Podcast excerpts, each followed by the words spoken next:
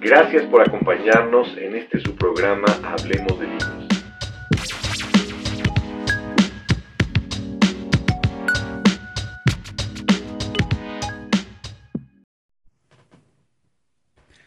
¿Qué tal? ¿Cómo están? Muy buenas tardes. Bienvenidos a una emisión más de su programa Hablemos de Libros. Soy su servidor Juan Raúl López Villa. Gracias por acompañarnos, gracias por estar con nosotros. Esperemos se encuentren muy bien de salud, tomando todas las precauciones, porque a pesar de los colores y los semáforos y la demagogia, pues hay que cuidarnos, hay que tener todas las precauciones, no hay que bajar la guardia, y a pesar de que den cifras alegres, pues todos sabemos que esto es de cuidarse uno a uno, cada uno de nosotros. Y bueno, en esta ocasión me alegra mucho estar nuevamente con ustedes y vamos a hablar de un libro que más que un libro es verdaderamente un regalo, una sorpresa. Hablamos de un libro que tiene muy poco de que se ha publicado. La autora es la licenciada Bárbara Tijerina.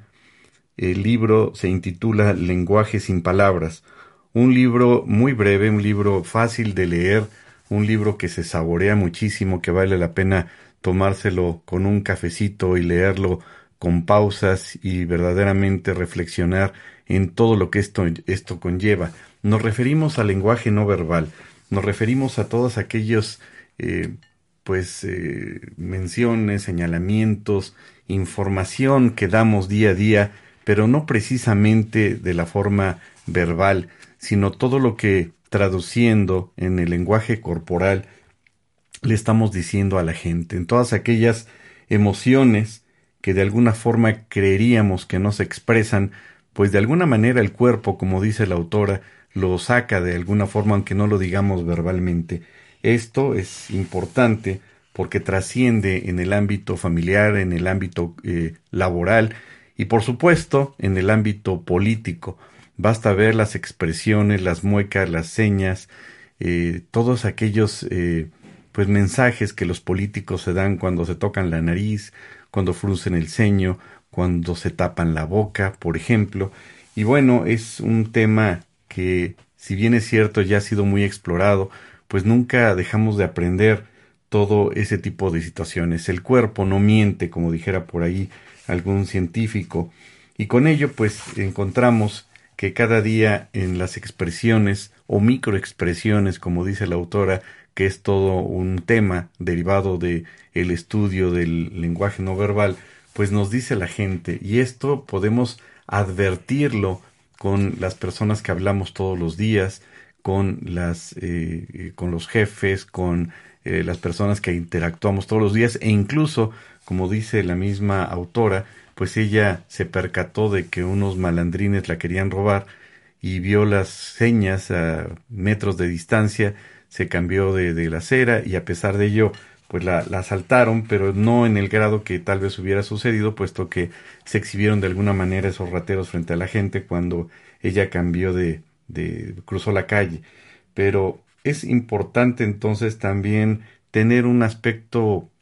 un, un, una antena, valga la expresión, para eh, conocer cuáles son esas, esas señales que quizás los demás no advertimos o quizás estamos eh, metidos en otro tipo de situaciones, en alguna preocupación, en alguna idea, pero no vemos el entorno. Y eso es importante. Como dice la autora, pues hay que entrenar, entrenar el músculo de la observación. Y eso es bien importante porque tenemos eh, la posibilidad de advertir las señales, como en el caso que señala la autora de que la querían asaltar, pero más que para ello, pues de ver el lenguaje no verbal, basta ver la expresión de los ojos de las personas para saber si lo que están diciendo es cierto o no. Ya señalaremos más adelante algunos mensajes o algunos comentarios que dice la autora de lo que significa cuando la persona se toca la nariz y también el hecho de que no siempre es exactamente cierto que cuando las personas se cruzan de brazos quiere decir que están negadas o que están oponiendo,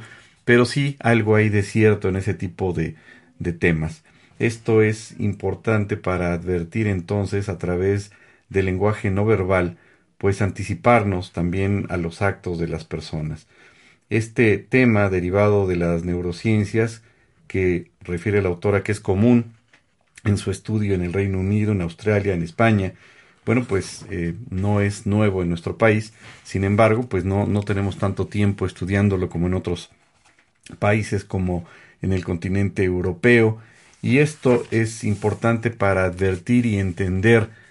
los mensajes que nos dan los interlocutores, incluso en el tema de la sonrisa, que ya lo comentaremos más adelante, pues eh, vemos que claramente puede eh, discernirse, entenderse el mensaje de cuando una sonrisa no es tan exacta o es más eh, una mentira, o al revés, cuando tratamos a alguien o conocemos a alguien por primera vez incluso, y vemos que sonríe demasiado, pues ¿qué creen? También el sonreír mucho tampoco no es buena señal. En ese contexto refiere una frase de Vincent van Gogh que dice que las emociones son los capitanes de nuestra vida y las obedecemos sin siquiera darnos cuenta. Y es cierto, estamos enfrascados, en, los temas de la emoción y generalmente, y bueno, ya lo veremos en, en temas de marketing, pues a veces decidimos comprar bienes por ansiedad, por, por emoción, por lo que en ese momento nos genera más que por la necesidad de, de, querer comprar eh, un determinado bien. Y empieza en el primer capítulo esta autora a referir que qué sentiría el lector si su hija, si su hermano o su mamá no pudieran sonreír jamás. La cara tiene 43 músculos, incluyendo la lengua, y es el principal, principal indicador de las emociones. Y esto es importante porque la autora pues refiere que la gran mayoría de las veces efectivamente pues las emociones las manifestamos a través de nuestro rostro.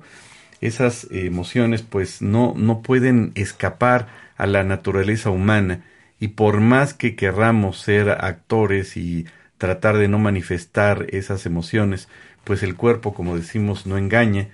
y pues la expresión de nuestra cara, por más que la contengamos, pues de alguna manera va a dar pie a otro tipo de, de manifestación. Quizá, por ejemplo, moviendo un pie cuando estamos nerviosos o moviendo una pluma o cuando eh, pues nos damos masaje en el cuello o incluso cuando la gente se, se, cruza de brazos o se toca las manos es como un pequeño abrazo, ¿no? Eh, algún día vi una entrevista en internet, creo que era un futbolista, no recuerdo, un boxeador, no recuerdo quién era el personaje entrevistado, esto no lo dice la autora, lo digo yo, y algo que me causó mucha mucho interés fue que el entrevistador pues estaba sumamente nervioso porque a pesar de que parecía estar tranquilo haciendo la entrevista con ese futbolista, creo que era futbolista, pues movía muchísimo la pluma y eso era una señal indudable pues de esos de esa ansiedad y de esos nervios que tenía el entrevistador. Y en ese contexto entonces pues eh, pues también es eh, importante señalar que existen eh, enfermedades como una que se llama Moebius, así como lo oyen, una rara enfermedad, un síndrome Moebius, y este desorden se caracteriza por la incapacidad de mostrar emociones a través de los músculos de la cara. Imagínense que no podamos manifestar nuestras emociones, que parezcamos estoicos ante lo que nos sucede, que no podamos ni sonreír ni fruncir el entrecejo o la nariz, si estamos eh, a disgusto o que simplemente no podamos manifestar esa emoción. Pues ese es un, un síndrome y eso pues obviamente no es voluntario, es una afección y, e implica más bien pues que no, no podamos manifestar en el rostro esas emociones. En ese, en ese sentido, bueno, pues existe esa posibilidad de que pueda llevarse a cabo eh, con esa, eh, ese problema, ese síndrome de Moebius, pues que implica la incapacidad de expresar las emociones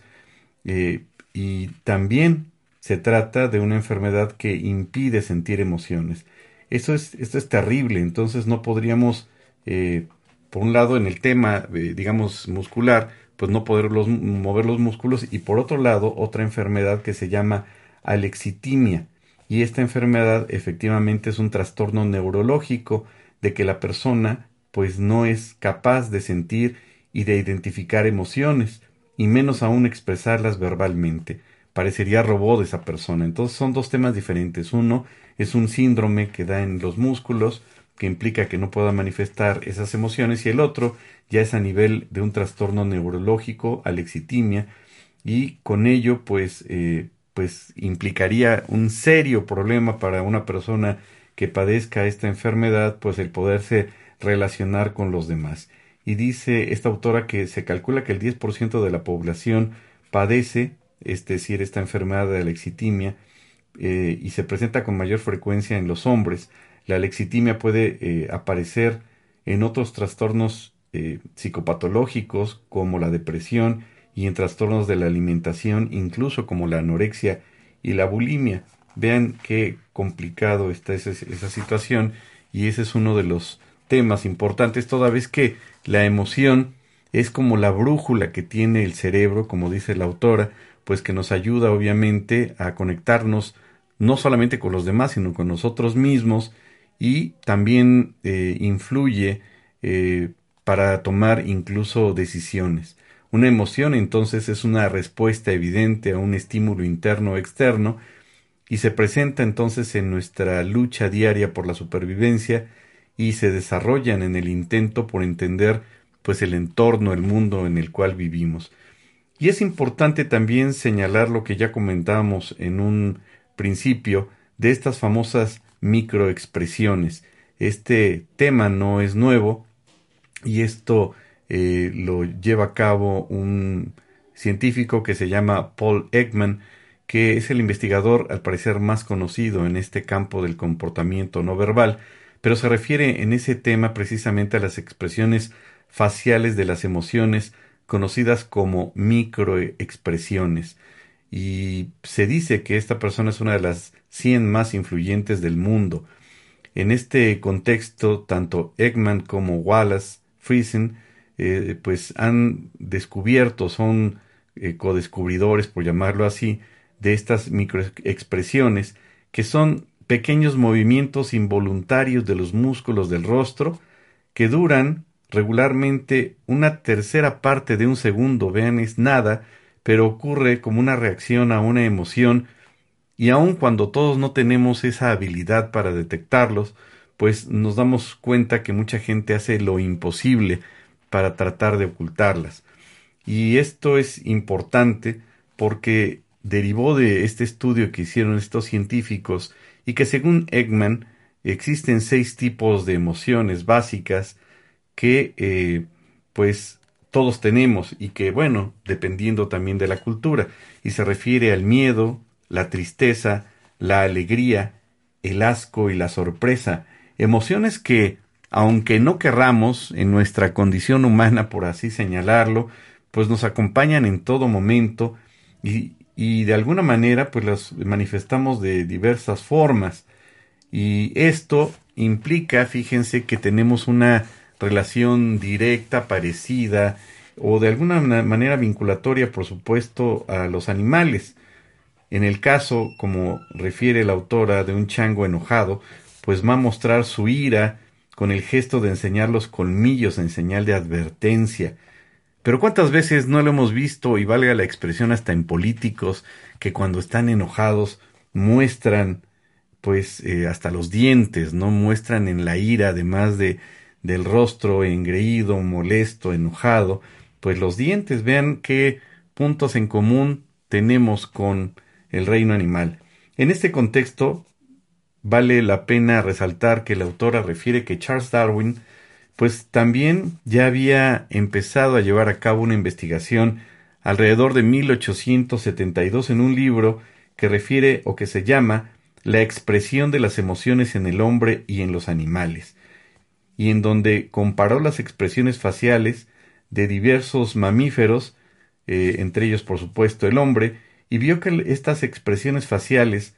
eh, se pueden relacionar con instintos de carácter primitivo, y por esa razón pues no las podemos esconder, es decir, podríamos ser muy buenos actores y demás, pero en algún momento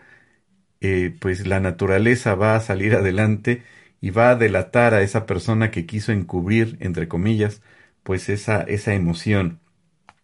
Entonces, si creemos que somos lo suficientemente capaces para guardarnos las emociones, pues, ¿qué creen? estaremos muy equivocados porque el cuerpo, el cuerpo no miente, y el cuerpo va a hablar por ti, el cuerpo va a hablar por nosotros, el cuerpo no se va a callar. En ese contexto, por ejemplo, si preguntáramos a cualquiera de ustedes, estimados radioescuchas, pues que se acordaran de una canción que más les gusta o que les recuerda pues alguna escena eh, de, pues muy importante en su vida, pues les va a cambiar el rostro, se van a relajar, van a bajar los hombros y hasta imperceptiblemente yo diría en una microexpresión van a expresar una leve sonrisa. Vean cómo entonces en ese contexto todo lo que está en nuestro entorno se manifiesta, se traduce y lo expresamos a través de las emociones. Como bien refiere la autora en otro ejemplo que podríamos dar es que si escuchamos rechinar un pizarrón, pues inmediatamente vamos a llevar a cabo una respuesta corporal, una incomodidad. Quizás algunos frunjan el ceño, algunos eh, se molesten, otros se volteen. Bueno, no podemos evitar esa situación. Y con ello, al referirnos, por ejemplo, de una canción, es más, de una película que les haya gustado muchísimo, ¿qué creen? Pues nos damos cuenta y nos percatamos que efectivamente el cerebro no va a distinguir entre la imaginación y la realidad. ¿A cuántos nos ha pasado? Bueno, en la infancia, por lo menos a mí, pues que estábamos viendo una película y una escena de terror o una escena de acción y demás, pues hasta nos asustamos y nos subió los latidos del corazón por, por la emoción, porque efectivamente el cerebro no distingue entre la imaginación y la realidad. Entonces cualquier escenario que imaginemos va a provocar una reacción que querramos o no se va a manifestar en el cuerpo. Entonces, por más inteligentes que nos sintamos, por más racionales que nos creamos y más ecuánimes que podamos estar, el lenguaje corporal va a estar ahí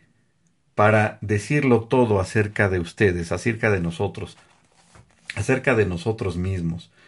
En este contexto, pues, eh, pues siempre van a percatarse los demás en ese tipo de, de señales. Es, es, posible entonces eh, manifestar esos sentimientos con la pura observación y con ello pues nos damos cuenta también incluso en el lenguaje no verbal si las personas están mintiendo a través de esas pequeñas microexpresiones. Se dice o dice la autora pues que ya se está trabajando en un software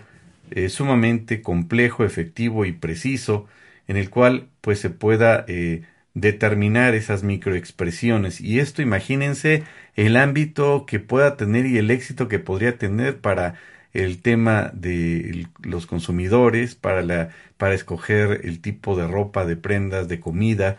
nada más por la simple eh, microexpresión. Y refiere un punto muy interesante la autora de que cuando Donald Trump eh, estaba en la Casa Blanca y tuvo un encuentro con Barack Obama,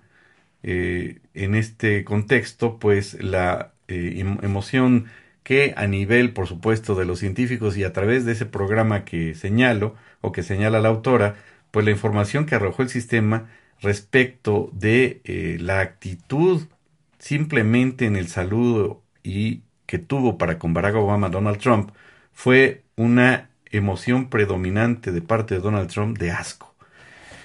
Y vean entonces cómo pues todo esto tiene mucho que ver, incluso si esto llegara a acabar de desarrollarse, pues todas las estrategias que podrían o el ámbito eh, tan grande que tendrían de aplicación para una estrategia de ventas eh, basado en la emoción de los consumidores. De por sí recordaríamos que muchas marcas, y eso yo lo comento en lo particular, pues han sido como retro y muchas personas pues han sido los consumidores de esas marcas porque les recuerdan otras épocas y se vuelven, pues si no adictos a esos productos, a esos bienes, les recuerdan determinadas épocas y por eso son eh, pues algunas marcas que han regresado después de muchos años. Se me ocurre pensar como una forma de eh, coincidir con las emociones por parte de los consumidores. Y sin embargo, podríamos señalar que no a todos nos nos mueven las mismas cosas. También existen estudios acerca de que las emociones tienen sentido porque éstas son determinantes a la hora de tomar decisiones. además de tener la capacidad de captar con precisión los sentimientos del otro, pues es la base de una empatía. En ese contexto, pues cuántas personas, como lo hemos comentado, compran eh, en primera instancia, pues tendrían ciertos hábitos comunes como bajar la aplicación de esta empresa del hombre más rico del mundo, en donde venden cualquier cantidad de productos, le da uno un clic y al otro día ya está el, producto, ya uno no tiene que salir de casa. De ahí partiríamos de un hábito de tener eh, pues la costumbre de estar revisando esa aplicación, que ese sería una maravilla para el dueño de esa empresa. Y segundo, pues que muchas personas, y no es que la gran mayoría, no basan esa compra en la parte racional del cerebro, que es la más delgada, sino en la parte más densa del cerebro, que son las emociones. Y quizá a veces por un mero capricho, una emoción, pero en el fondo, pues nos sujetamos o inadvertidamente la emoción es la que toma las decisiones. Y en ese contexto las emociones pues no son ni buenas ni malas, van a tener esa función en que nos adaptemos para sobrevivir, por ejemplo, y es sobrado la bibliografía que existe sobre el miedo, que a final del día es un sistema simpático, que es autónomo y que nos genera, por supuesto, la adrenalina para efecto, por ejemplo, de que la sangre eh, vaya a las extremidades más rápido y nos podamos preparar para correr, para defendernos, genera adrenalina y estamos más atentos a, la sobrevivencia. ¿Cuántas eh, veces hemos visto videos en, internet en donde a alguien se le ocurre reventar un globo y todo el mundo va al piso. ¿Por qué? Pues ante el escenario de violencia tan radical que ha habido a nivel global, pues todo el mundo está con ese temor encima. Eh, en ese contexto, pues existe esa función adaptativa de las emociones básicas que habíamos señalado y que refieren los autores y que habíamos indicado. Por ejemplo, en el caso de la alegría, pues facilita integrarnos, integrarnos a la sociedad, eh, ser empáticos. En el enojo, pues aumenta la adrenalina, aumenta la frecuencia cardíaca, se aumenta la irrigación muscular, mejora la focalización visual y nos permite actuar eh, pues de una forma más inmediata. El miedo, pues que también nos agiliza y nos da una pronta respuesta de escape o para evitar algún riesgo, pues también de alguna manera nos, nos protege, nos deja atentos a tener eh, la posibilidad de, de, salvarnos, entrecomillado, en un escenario peligroso. La tristeza, pues también, eh, pues genera o provoca, eh, además del aislamiento y la baja energía, pues el, el, hecho de que no, no nos encontremos en el mejor escenario para tomar decisiones y puede ser ante una pérdida, ante un escenario en el cual no tenemos ninguna intención de pensar otra cosa y nos, nos provoca esa serie de reacciones que evidentemente favorecen el aislamiento. La sorpresa pues genera una mayor apertura de los ojos, de la boca, nos focaliza la atención en la inmediatez y nos ayuda a eh, ver más rápidamente el entorno, nuestro entorno. En el caso del asco, que es uno de los puntos interesantes que refieren estos autores que habíamos comentado, el asco favorece las respuestas que, que nos ayudan para evitar eh, que nos alejemos de aquello que podemos considerar que es un peligro para nuestra salud y nuestra integridad. En otro libro hay una referencia a este punto del asco, aunque ahí se refiere a otro contexto más eh, de orden psicológico, de estudios que han hecho en Estados Unidos esencialmente, en donde meten a un grupo de estudiantes en un salón que en principio era blanco, pero que está muy sucio, que está lleno de mucha suciedad, y les hacen una, una serie de cuestionamientos, les hacen llenar un cuestionario en tema de los extranjeros. ¿Y qué creen? En ese momento la gente eh, pues refiere esa incomodidad hacia el extranjero, ese odio, todos esos sentimientos encontrados. Y en el otro experimento vuelven a meter a otras personas en ese mismo salón, pero está impecable, está blanco, está completamente limpio y les dan el mismo cuestionario y su postura frente a los extranjeros, frente a los inmigrantes, ya no es tan agresiva, ya no es tan, eh, bueno, ya no ataca tanto a los extranjeros. Vean cómo tiene que ver ese aspecto del asco, incluso en temas de, eh, de inmigrantes, en temas de que se considera al extranjero como algo que contamina, como algo que está haciendo daño, como algo que nos afecta. Y eso es a nivel psicológico. Bueno, en otro tema, pues también podríamos decir que la alegría eh, anima, nos, nos vuelve más alegres, nos integra más a la sociedad o a un grupo. Y recuerden que eso también genera eh, pues endorfinas y genera ese tipo de sustancias. El enojo defiende, el miedo protege, la tristeza nos libera, nos une y la sorpresa nos mantiene alertas. Y por otro lado, pues en el tema de este punto, de este concepto del asco, pues nos evita caer en, peligros o nos advierte ese tipo de situaciones. Vean entonces cómo la parte de las emociones las tenemos en forma inherente en nuestro cuerpo, las traemos eh, pues en nuestra esencia y señala la autora un tema bastante interesante de que hay algunos bebés que desde 72 horas después de nacidos ya comienzan a sonreír. Quizá es un impulso, porque bueno, en ese momento quizá no, no, no advierten de que ríen, simplemente es un impulso natural y con ellos vemos ese tipo de situaciones. La gente invidente, que nunca ha visto cómo se celebra un triunfo, lo manifiestan todos de la misma manera, levantando los brazos en forma de B de victoria, con mucho entusiasmo. El, el sonreír, pues nos da un signo, por supuesto, de que estamos a gusto, que estamos felices. Eh, generalmente se cree que si nos cruzamos de brazos es porque estamos enojados, no necesariamente, puede ser una forma de manifestar que nos protegemos o que nos autoprotegemos. Cuando nos expandemos o nos expandimos, eh, pues es porque estamos seguros. Esto lo hemos visto desgraciadamente en temas de, de agresión, en temas urbanos, cuando hay un choque, pues se baja una de las personas molesta y estira los brazos como haciéndose más grande, como mostrando al otro que es más grande, que es más fuerte, ¿no? Y en ese sentido lo que da a entender es que se siente o quiere mostrarse más poderoso con que la otra persona. También eh, la gente se sonroja, se siente, eh, muestra su fuerza a través de los brazos, ¿no? Y vemos cómo las emociones, pues, se expresan, querramos o no, y no nos pide nuestro consentimiento para salir y expresarnos ante los demás. En este contexto, pues la sentimos, salen las emociones y con ello, pues eh, esto es inadvertido para nosotros mismos. Es eh, muy sobrado el ejemplo que se ha dado y que también la autora refiere por ahí de Bill Clinton cuando tuvo ese problema con la pasante y que su, su cabeza decía que no, pero el, eh, perdón, su cabeza decía que sí, pero él decía que no y se contradecía en, en, en, la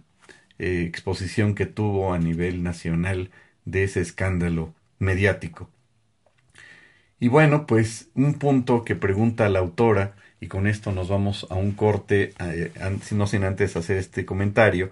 y, dice la autora, ¿te has preguntado alguna vez qué emoción es la que te define? ¿Cuál es la que predomina en tu día a día? Y esta es una reflexión importante, ya que eh, pues es probable que sin que nos demos cuenta estemos dominados por una emoción en lo particular que sea más fuerte de nosotros y que tal vez esa emoción nos tenga atrapados, nos tenga estancados o como eh, el miedo o la tristeza. Eh, en ese contexto no lo señala exactamente en el libro, pero tuve la oportunidad de ver una entrevista eh, con la autora del libro, que es Bárbara Tijerina, y, decía una frase que me gustó muchísimo, ojalá tengamos la oportunidad de poderla entrevistar en este programa directamente, y ella señalaba que generalmente hablamos de temas que nos deprimen, nos quejamos muchísimo, bueno, no está para más como está la situación, y ella comentaba, ¿por qué no hablar de lo que amamos? ¿Por qué en lugar de hablar de lo que nos quejamos, de lo que odiamos, de lo que no nos gusta, ¿Por qué no hablamos de lo que amamos, de lo que eh, pues nos gusta, de lo que nos gusta hacer? Y es un tema interesante, quizá muy romántico, pero es importante. ¿Cuántas veces nos encontramos a un amigo, una amistad de hace algunos años y lo primero que recibimos es que están molestos, que están incómodos, que odian X o Y situación? Sí es importante sacar eso, pero yo creo que también hay que poner la vista en otras cosas porque eso a la larga pues nos quita energía. Pues bien, continuamos con esta segunda parte de su programa Hablemos de Libros. Gracias por estar con nosotros. Gracias por escucharnos. Y estamos hablando en esta ocasión de un libro de la autora Bárbara Tijerina que se llama Lenguaje sin palabras. Un libro breve, un libro conciso, claro, puntualmente, sin un lenguaje elaborado, sin un lenguaje complicado de la editorial Aguilar. Verdaderamente de estos libros que vale, vale mucho la pena eh, pues adquirir. Es un libro que no está a un costo muy alto, eh, en realidad está muy accesible. Y nos dice en un lenguaje, pues no diría llano, en un lenguaje sencillo, en un lenguaje muy asequible, pues algunos secretos, diría yo, de este lenguaje no verbal que no solamente nos sirve para los negocios, para, eh, para el trabajo, para nuestra actividad cotidiana, sino también para relacionarnos con todos los demás en esta actividad cotidiana. Y antes de irnos al corte, pues preguntábamos cuáles son estas emociones que nos definen. Habíamos señalado acerca del miedo, todo esto que genera el miedo, también habíamos hablado de, eh, pues de las expresiones, eh, microexpresiones, y también, eh, pues hemos hablado de el tema de la tristeza, lo que implica, y también, desgraciadamente, hay que referir, como lo señala la autora, pues que en muchas ocasiones vivimos, o muchas generaciones viven con ideas que son sistemas de creencias. Y también por el celular, eh, ya hablaremos ahorita de la postura, pues jóvenes que están agachados, con la mirada baja, con el cuello vencido, eh, específicamente no porque estén deprimidos, sino porque le están poniendo atención al celular. Y esto, pues, también a la larga genera problemas en el cuello. Esto, además del lenguaje no verbal, de no poner atención en su entorno, y, hay que señalarlo con tantos eh, aplicaciones y tantos medios electrónicos que hay hoy en día. Desgraciadamente he visto con tristeza, y esto yo lo comento en lo particular, eh, simplemente la semana pasada leí dos noticias muy tristes de que dos eh, personas que transmitían por TikTok o por Instagram de estas personas que, que son líderes en ese tipo de medios, pues una chica se fue a un país lejano, en Medio Oriente, se le ocurrió subirse a un edificio, le advirtieron que era un edificio viejo, se puso a bailar en el techo del edificio y cayó 50 metros y falleció. Y otra chica estaba en que viajaba en, eh, hacia las montañas y, eh, y, tomaba paisajes de lugares muy lejanos también, pero con paisajes de bosques y de, este, cascadas y pues se le ocurrió subirse a una zona muy arriesgada, hacer ahí algunos saltos, pierde el equilibrio y también fallece. Entonces, vean que también esto desgraciadamente es bien común y eso en función de que no se consideran los riesgos que hay para este tipo de cosas. Pero bueno, ya me salí del tema. En ese contexto entonces, pues habíamos hablado de, de estas de estos eh, puntos, de, de, de, estos elementos de las emociones. Y la autora refiere también a Aristóteles en su retórica, que refiere una persona logra persuadir cuando logra que su ser, hacer y, y parecer vayan en la misma dirección. Este triángulo que, que ya se ha analizado en algunas ocasiones en algunos otros libros es muy cierto y es muy vigente. Se refiere a tres elementos, logos, etos y patos. ¿Qué significa eso? Logos se refiere a la razón, Etos se basa en la credibilidad del orador y apela, por supuesto, a su honestidad, y el etos es hacer las cosas con pasión. Vean entonces que una persona, una, en el caso de una persona que es un expositor, un maestro, una persona que está expuesta a la cuestión pública, que es una persona que transmite públicamente sus conocimientos o que da cursos o un maestro, por ejemplo, para poder persuadir a su público y convencerlo, un simplemente un orador tiene que cumplir con estos tres elementos que siguen tan vigentes, es decir, tiene que tener elementos que dé confianza, que inspire a los demás y con ello pues tiene que haber congruencia entre la razón y el tema de la credibilidad en cuanto a su honestidad. Y por otro lado pues tiene que manejar el tema de las emociones y de los sentimientos para con la audiencia.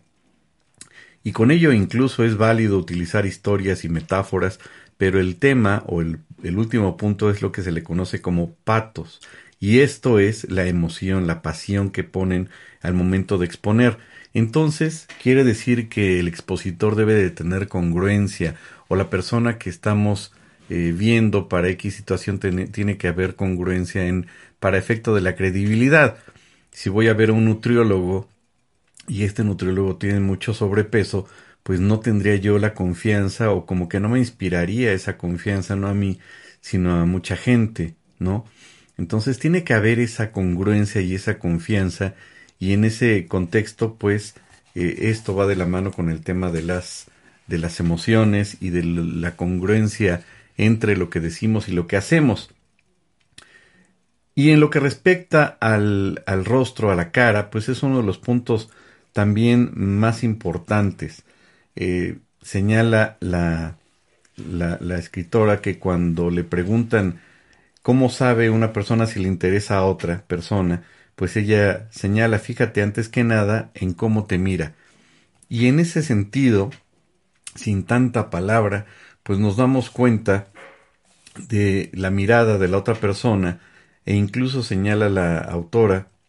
si esa persona puede tener o no un interés romántico. En ese contexto, cuando la mirada eh, pues delata, es cuando se dirige al triángulo que se forma entre la nariz y la boca. Algunos le llaman, para perderse, entre comillas, románticamente, el triángulo de las Bermudas, dice la autora, pero más que nada es para efecto de eh, pues la expresión del rostro de la cara. Y la cara va a ser entonces un indicador emocional el más potente. Por eso algunos norteamericanos le llaman al tema de poker face es decir no manifestar esas emociones no manifestar esas esos sentimientos esas emociones cuando no queremos relacionarnos con alguien pues ocultamos el rostro en ese eh, sentido, dice la autora, que en los juicios, cuando se enfrenta la víctima y el sospechoso, o cuando se encuentra una pareja en el proceso de divorcio, pues vemos cómo evitan darse la cara, la mirada, dice mucho. Eh, aunque es posible observar aspectos aislados del rostro, como la mirada, la sonrisa, etcétera, siempre es mejor el análisis de la cara en el conjunto para entender todo el contexto. Y, con ello, bueno, pues vemos que eh, esto es una forma a través de la cual podemos interpretar mediante la expresión y directamente a través del contacto visual, pues una mirada nos sirve también metafóricamente para escuchar a la otra persona. Eh, cuando hablamos con una persona de que acaba de conocer a otra o, simplemente en el ámbito emocional, pues que le interesa, lo primero que dice el escucha no es qué te dijo, cómo reaccionó, qué te comentó, sino es qué cara tiene, qué cara te puso, ¿no? Em, y, en ello, bueno, hace la mención la autora que desde hace más de 400 años, pues ya hablaba de ese tema don Miguel de Cervantes Saavedra, precisamente en el libro de Don Quijote de la Mancha, en donde hacía alguna alusión, y en la parte correspondiente del texto que ella transcribe, hace una transcripción de, de, eh, pues de esa referencia de don Miguel de Cervantes y dice entre los amantes las acciones y movimientos exteriores que muestran cuando de sus amores se trata son certísimos correos que traen las nuevas de lo que allá en lo interior del alma pasa. Y vean qué vigente está esa parte de advertir a través de aspectos externos de nuestro rostro lo que el alma lo que el alma trae, lo que el alma lleva, ¿no? En el rostro entonces es importante pues que eh, sepamos eh, conocer ese, esos detalles o esos pequeños detalles que tienen que ver en aspectos familiares, laborales, de relaciones o incluso, por supuesto, en la vida política. Y bueno, pues habla también este, eh, esta eh, escritora pues de una foto de Harrison Ford en donde es evidente como el lado derecho de su cara muestra una sonrisa mientras que el lado izquierdo predomina el enojo. Es decir, cuando la sonrisa no es totalmente eh, sincera, pues la mitad de la sonrisa va a ser la que denote a la persona que no está actuando con esa claridad o esa sinceridad. Pero también hay muchos aspectos en el sentido de que a través también del rostro, pues podemos, como ya lo habíamos comentado, detectar esas mentiras para poder advertir de alguna manera, quizá nosotros que no somos eh, expertos en ello, advertir de una forma incipiente si esa persona nos intenta engañar o si esa persona eh, eh, está dando señales inequívocas de, que está, de que no está hablando con plena sinceridad si sabemos observar. Por ejemplo, la resequedad en la boca, que lleva a la persona a chuparse los labios, eso lo vemos todos los días en políticos o en un político en particular, la sudoración, la palidez, a veces el nerviosismo, pasar la mano por el cuello. Bueno, también más adelante dice la autora que tocarse la nariz, pues habla de inseguridad, a veces incluso de estar mintiendo. Y es el, eh, el punto referente a que las emociones auténticas se van a reflejar en nuestro rostro a través de esos músculos que se mueven en forma involuntaria, automática, y cuando fingimos una emoción o la tratamos de disimular, pues estamos poniendo en marcha esos músculos voluntarios que nunca van a ser los mismos que aquellos naturales que sin tanto esforzarnos pues denota nuestro estado en ese momento de alegría, de encono, de molestia, de enojo. Y esto implica que todo lo referente o todo lo que concierne al estudio del lenguaje no verbal, obviamente pues va de la mano con el tema de las neurociencias y en ese contexto pues es en donde se gestan estas emociones que surgen directamente del cerebro y todos sabemos que el hemisferio izquierdo pues coordina el movimiento de la parte derecha del cuerpo y el hemisferio derecho coordina el de la zona izquierda. Eh, refiere que se ha demostrado que el hemisferio izquierdo pues es el que va a predominar en el tema de la actividad racional y se encuentra en este el área del habla, es decir, la expresión oral en el hemisferio izquierdo y la mayoría de las personas lo tiene como dominante, que son más hábiles con la mano derecha. En el caso nuestro, que soy zurdo, pues será el hemisferio derecho, y en el hemisferio derecho, pues prevalece la capacidad emocional, guarda relación directa con la expresión no verbal, tenemos eh, pues la habilidad de recordar imágenes, eh, captar y expresar emociones, eh, ser más intuitivos de alguna manera, y se dice que las personas que tienen esa predominancia del, del hemisferio derecho, pues difícilmente olvidan un rostro y que eh, también pues tienen la habilidad de poder tocar un instrumento musical o facilidad para dibujar y también predomina en esa área. Vean que pues algo hay de cierto en el tema de, eh, de la música, en el tema de las artes y con ello pues se manifiestan directamente las emociones a través del rostro y el rostro no miente y con ello bueno pues eh, el primer paso entonces para empezar advertir el lenguaje no verbal además de las manos la postura la apariencia pues sería el rostro analizar el rostro y pues esa triada que le llama la autora triada facial que consistirá en analizar esos tres puntos elementos de la cara la sonrisa, la mirada o la colocación del mentón. La sonrisa pues va a reflejar esta felicidad, el ánimo, la alegría de un encuentro.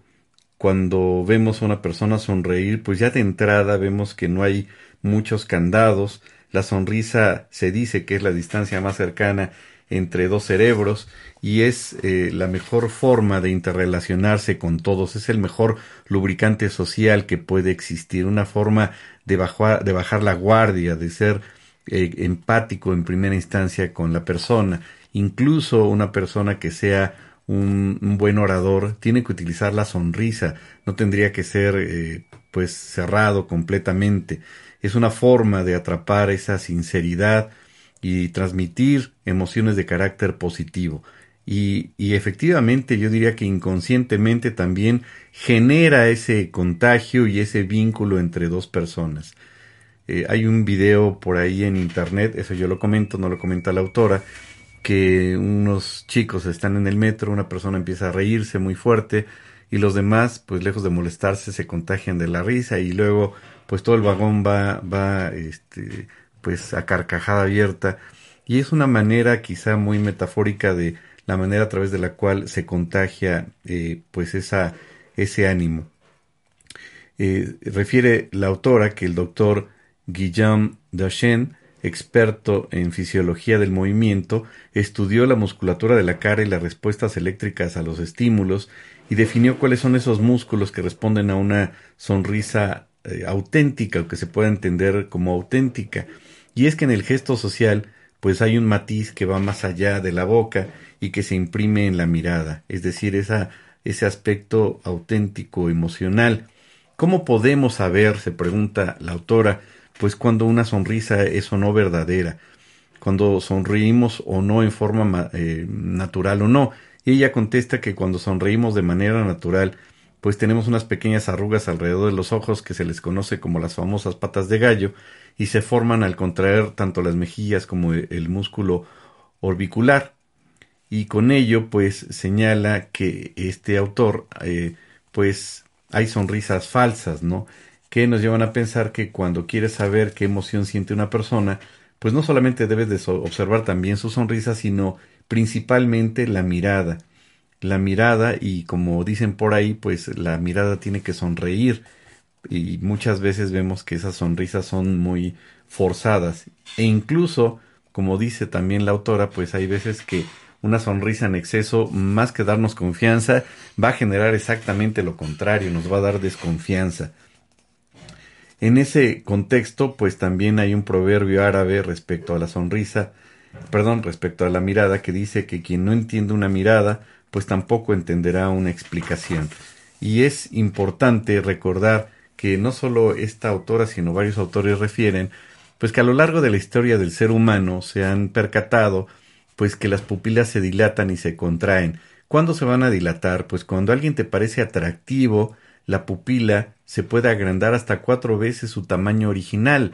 Eh, recordaríamos que en la antigua Europa pues muchas mujeres utilizaban gotas, esto lo comento yo, no lo dice la autora, pues utilizaban gotas para que se les dilatara la pupila y entre comillas se vieran más atractivas para con los hombres. Ya hemos comentado en algún otro libro, pues esa práctica que existe, por ejemplo, en Las Vegas, para que estos jugadores de póker, que precisamente ahí viene lo de cara de póker, pues no los detecte la, la otra parte, de que tienen o de que no tienen jugadas o de que están nerviosos, entonces se ponen lentes negros para que no les vean la pupila, porque a través de ver la pupila pues se pueden delatar. Eso, eso es importante y también el tema, por ejemplo, de las cejas, que son un elemento que modifica la mirada. Cuando bajamos las cejas mostramos eh, dominancia y cuando las levantamos demostramos sumisión o incluso yo diría hasta empatía. Y si levantamos las cejas, pues eh, vamos a demostrar que somos igual que los demás, que somos idénticos, ¿no? Cuando las personas mientes por, mienten, por ejemplo, algunas evaden la mirada, pero ese tema pareciera que ya está superado, ¿no? El tema de que si no sostiene directamente la mirada, bueno, pues entonces sí estaría mintiendo una persona. Pero resulta que agentes del FBI y especialistas en, criminalística, pues han demostrado después de muchos estudios y de experiencia, que es más común observar que cuando las personas engañan o mienten, fíjense, se quedan viendo fijamente a los ojos del interlocutor y no parpadean o casi no parpadean, pero no pierden el contacto visual. Y con ello se han dado cuenta que si cayeron, es decir, los interlocutores en la mentira,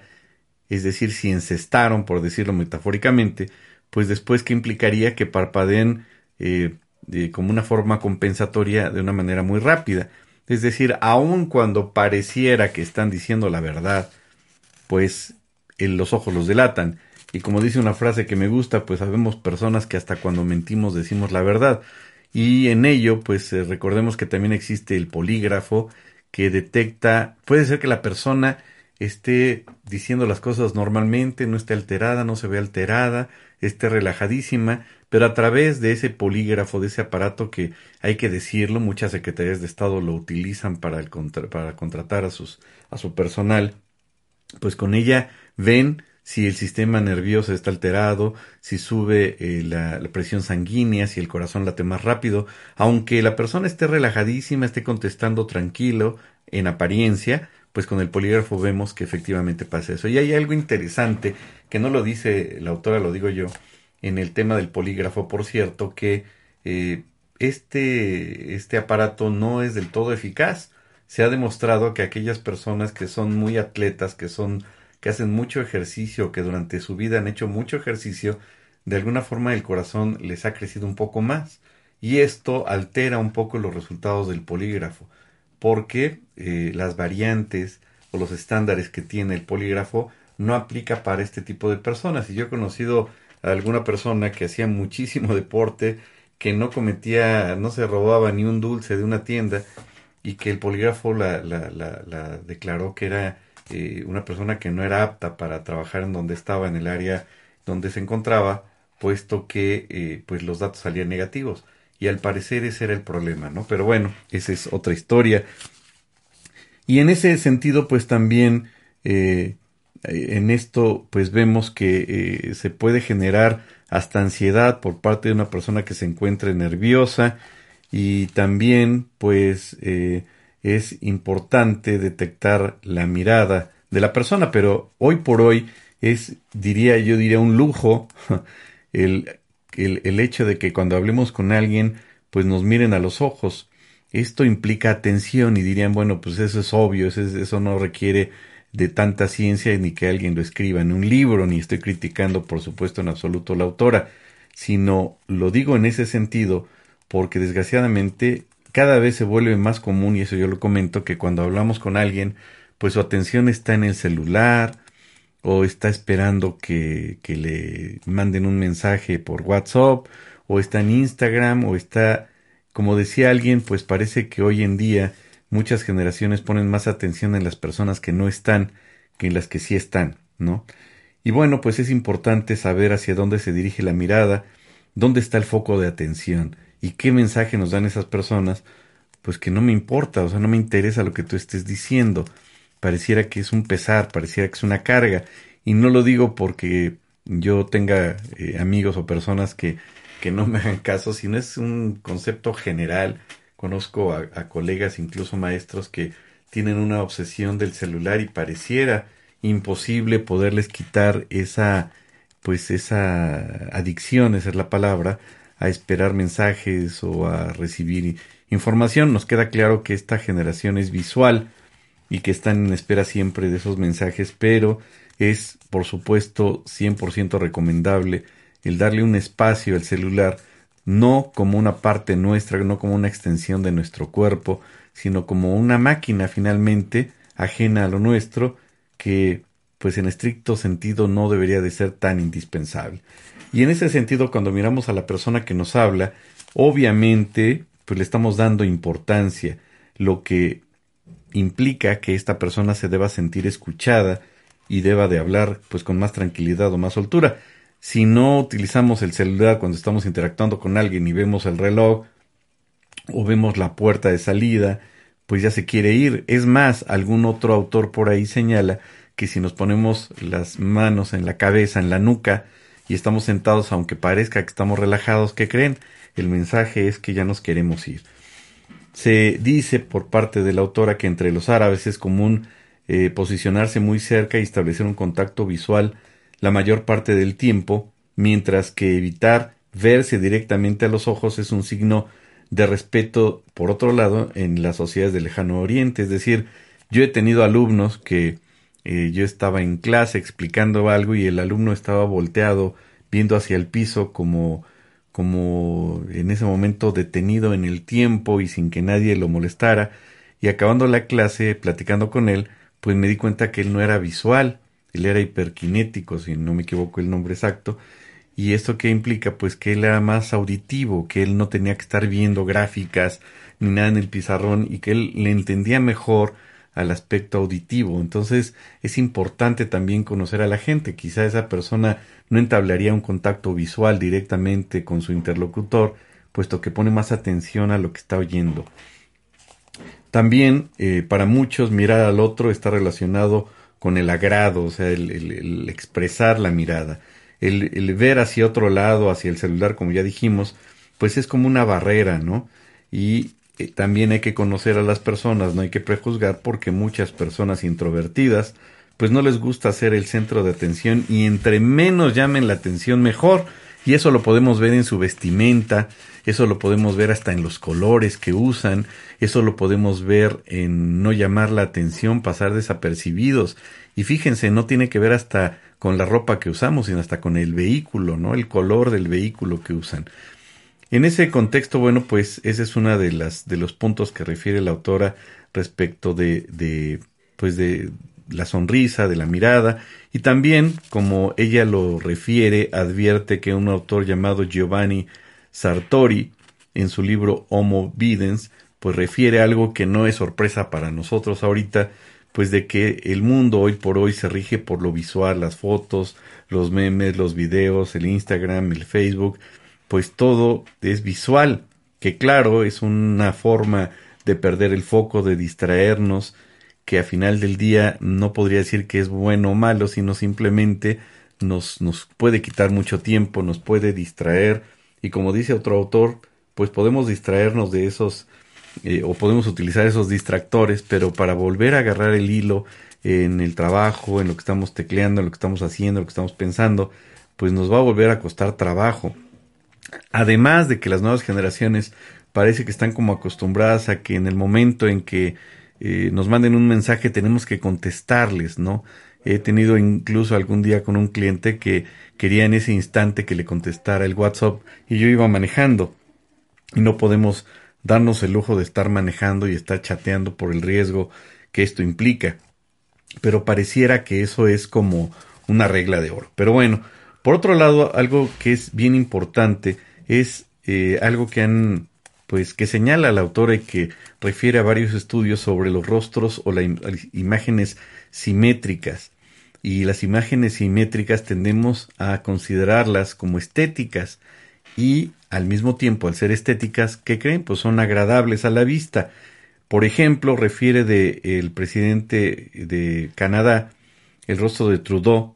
que es muy simétrico y pues muchos, eh, muchas personas han caído a, los encantos de, de, eh, de, los rostros simétricos y se dice que biológicamente nos agradan más los rostros simétricos. E incluso hay quienes señalan que este señor Trudeau es más seductor. Y en ese contexto dice la autora que si expusiéramos a un grupo de personas distintas, eh, perdón, personas a distintas imágenes de rostros y les preguntáramos eh, quién creen que sería eh, pues el que cometió una infracción de tránsito, por ejemplo, sin que conozcamos a la persona, la mayoría de las personas señalaría que creen pues a, las, a, quienes tienen los rostros menos simétricos o rasgos más asimétricos. Con ello entonces, pues inconscientemente, pues ya, ya nos lleva a decidir o a inclinarnos eh, por simple naturaleza humana ese tipo de, de escenarios. Estamos acostumbrados a que el más poderoso, más dominante, no, no mira a los subordinados, sino los mira abajo. Y una de las características de Trudeau es que él, cuando ve a los niños, se pone en el mismo nivel de los ojos de los niños. Y esto representa mucho para la gente. Esto es un lenguaje no verbal de establecer el contacto directamente visual. Y si aunado a ello, en el caso de Trudeau, ponemos que es una persona ágil, es una persona delgada, no es una persona obesa y que es el representante de, de la sociedad canadiense, entonces dirían, bueno, primero tienes que cuidarte a ti mismo para cuidar a los demás y ahí está otro mensaje. Y con ello, pues vemos que este Trudeau, pues no solamente ha caído a los, eh, han caído los niños en los encantos de del rostro de él, sino también Obama, en algún momento hasta el expresidente de México que anduvo por allá, pues había muchas fotos en la red de la forma en que lo veían, en la forma que lo admiraban, además de que es una persona muy alta. Y esto implica un grado, un grado perdón, de congruencia entre eh, pues la forma en que actuaba, en que actúa esta persona. Y bueno, pues con ello pues vamos a otro punto que refiere acerca del mentón. Eh, cómo, qué mensaje le damos a la gente cuando estamos eh, en determinadas posiciones. Y bueno, voy a referirlo rapidísimo porque ya se me acabó el tiempo. En el caso de, de, esta triada facial que hemos comentado, pues eh, tiene que ver mucho la forma en que colocamos el mentón. Si levantamos o bajamos la barbilla, pues dejamos expuesto el cuello y esa parte obviamente la más vulnerable del ser humano. Si lo dejas expuesto o lo proteges, das una, una información, das un comunicado. Eh, eh, si te sientes seguro o con miedo, dependiendo, si te sientes seguro, pues entonces taparás el, el cuello y si te sientes eh, eh, perdón, si te sientes con miedo, pues sí te taparás el cuello y si no, pues te sentirías más seguro sin taparlo. Cuando levantamos la barbilla entonces, cuando nos sentimos más seguros y con una postura de esa manera, pues significará orgullo, confianza y arrogancia en algunos casos. En ese contexto, cuando bajamos la barbilla, cuando tenemos miedo, tristeza o nos sentimos amenazados, es cuando hacemos ese tipo de situaciones. Eh, eso es mucho más claro entenderlo en los niños y también se puede observar la posición del mentón en las personas que se encuentran sentadas y cuando tenemos interés en la persona con la que interactuamos, ponemos la mano formando un marco que delimita la cara. Pero cuando estamos aburridos, pues ponemos la cara a descansar literalmente para relajar los músculos del, rostro y literalmente recargamos la cara en la palma de la mano. Entonces, si escuchamos a alguien y nos frotamos la barbilla, pues estamos en un proceso de decisión. Y, en pocas palabras ya finalmente señalaríamos que eh, 10 señales que ayudan a analizar el rostro de los demás serían las siguientes. Bajar los ojos muestra sumisión o modestia. Eh, levantar los ojos y dejarlos casi en blanco, como lo hacen los chavos que dicen que ponen ojos de huevo cocido, pues van a despertar el regal, el regaño de los papás, están molestos, se asocia a una respuesta de huida, de rechazo, de evasión, de molestia, de no querer tratar un tema. El otro punto, pues ver eh, lo que se le conoce como esclerótica, lo blanco del ojo por arriba, por debajo de la córnea, pues eso demuestra sorpresa, es decir, abrir mucho los ojos, es una expresión eh, que debe de durar en principio una fracción de segundo, es decir, como tratar de captar más información para dar respuesta a esa emoción. Pero ojo, si esa mirada, eh, según refiere la autora, dura más tiempo, pues es posible que se encuentre en presencia de un psicópata, ¿no? Entonces, eso dura, el ver la esclerótica es una fracción de segundo un poquito más de lo normal, en pocas palabras. El achicar la mirada cuando se está expuesto a un exceso de luz o cuando se mira al enemigo eh, significa que se le quiere empequeñecer o transmitir nuestro odio. Esto, pues, híjole, no puedo dejar de considerar el cambio de secretaria de gobernación. Estaría excelente que vean ese video, cómo la ex secretaria de gobernación achica los ojos exactamente en los términos que dice esta autora. Es un video muy, muy simbólico que, sin lugar a duda, nos deja muy clara que tiene toda la razón. El punto número 5, pues, es el parpadear mucho cuando se está en un punto de a punto de lagrimear, ¿no? Está referido, relacionado a una alteración del sistema simpático, como una amenaza o una respuesta del cuerpo, cerrar un ojo con deliberación, pues comunica esa complicidad con alguien, bajar la cabeza y la mirada, se asocia a la tristeza, a la decepción. Dice otro autor por ahí que si estamos tristes pero levantamos el rostro y sonreímos, el cuerpo recibirá otras señales. Por mero eh, cuestión empática del cuerpo, recibe otras señales y cambia nuestro pensar. Levantar la ceja significa duda, rascarse la nariz, pues quiere decir indecisión, en algunos casos mentir. Eso lo vemos todos los días, todas las mañanas, golpear con la mano la frente de forma espontánea, pues es que se nos olvida algo o que se le castiga la mente por el olvido. Bueno, pues hasta acá llegaríamos. Nos, eh, nos tardamos un poquito en referir algunos puntos, pero sin duda alguna, salvo su mejor opinión, es un libro muy, muy importante, muy interesante, en un lenguaje muy sencillo y que pues lo podemos ver en cualquier video, en cualquier película y el ejercicio interesante es con los políticos que sin lugar a dudas, por más asesores que puedan tener, pues el, el cuerpo no miente. Pues muchas gracias, hasta acá llegaríamos el día de hoy, soy su servidor Juan Raúl López Villa, cuídense mucho y seguiríamos en la siguiente sesión hablando de este libro, Lenguaje sin Palabras de la autora Bárbara Tijerina. Muchas gracias y que tengan una excelente semana. Sigamos entonces hablando de libros. Muchas gracias y que tengan una excelente semana.